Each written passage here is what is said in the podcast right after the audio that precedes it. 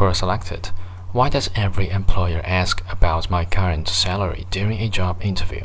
From Alan Mellor. Just to get you as cheaply as possible. Thought experiment. Interviewer.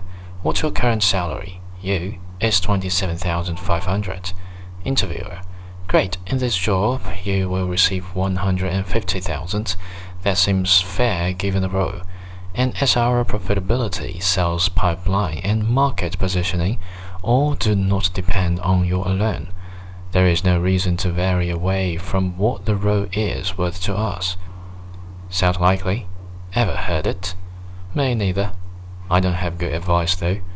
I've always mentioned my current salary and then been surprised to receive something almost entirely similar within 10%, because I know a little about software, but am otherwise quite stupid, really.